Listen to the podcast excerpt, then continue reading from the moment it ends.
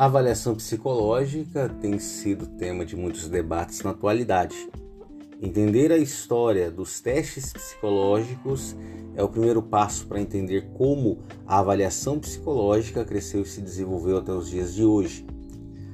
Alguns achados históricos demonstram que lá na China antiga, antes de Cristo, por volta de 600 anos, alguns autores trazem até indícios de 2000 anos antes de Cristo, achados demonstrando que imperadores, é, no momento que precisavam de ter contratações de algumas pessoas vagas específicas, exigiam que fosse aí avaliado a capacidade de música, arco e flecha, montaria, leis, agricultura, geografia e até alguns conhecimentos de rituais religiosos. Então, os testes eram utilizados para ter uma medida, para ter aí um nivelamento de quem estava acima ou abaixo do esperado. Nós tivemos também aí na Idade Média alguns exames orais utilizados nas faculdades e universidades da época.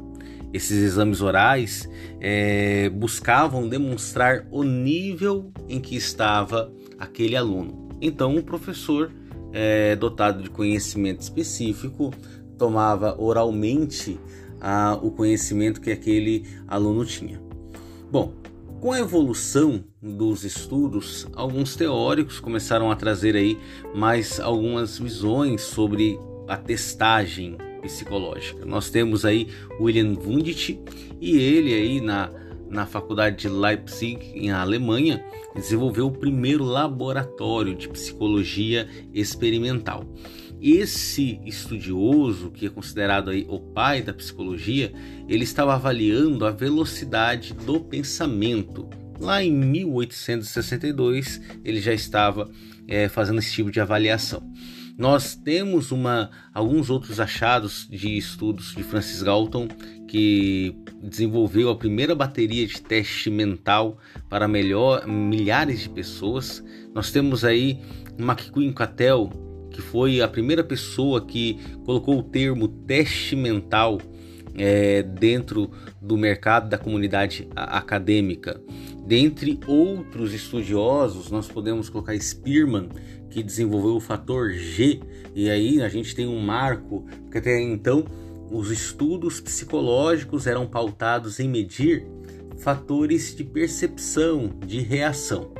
É, quando se descobriu que dava para utilizar as escalas psicológicas para medir inteligência, isso traz uma cisão muito grande para a sociedade, que até então via o teste psicológico algo, algo, algo como curioso apenas para a época, né? Eles olhavam isso de forma muito curiosa.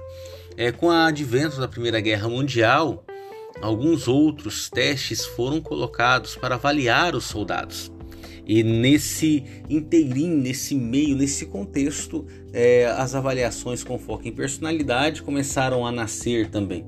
E aí nós tivemos a, a ascensão das escalas psicométricas, mas também de algumas teorias é, pautadas na projeção. Os testes projetivos, então, estavam aí sendo colocados em prática para a, avaliar a capacidade do soldado é, frente a um, uma situação de estresse. Fica evidente que os testes psicológicos marcam a vida é, da humanidade há muito tempo e nós veremos a cada capítulo aqui no nosso podcast algumas informações a respeito desse instrumento valioso e privativo ao psicólogo. Te aguardo.